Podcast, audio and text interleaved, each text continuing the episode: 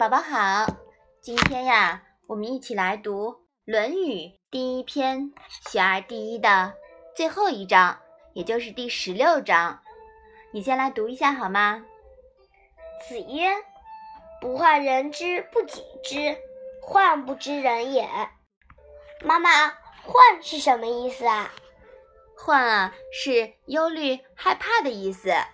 这句话讲的是，孔子说。不怕别人不了解自己，不懂自己，只怕自己不识人，不了解别人。这段话呀，是孔子对自己学生所传授的为人处世之道。不要等着别人来了解自己、发现自己，不要怨天尤人，不要总觉得怀才不遇，而是要积极进取。主动发现并欣赏别人的长处，学习长处，以乐观开放的心态主动与人沟通、与人合作。命运啊，掌握在我们自己的手里。宝宝，你说是不是呀？嗯嗯，这句话还是挺实用的，对吧？嗯。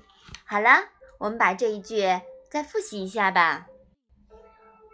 子曰：“不患人之不己知。”患不知人也。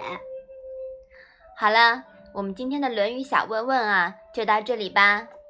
谢谢妈妈。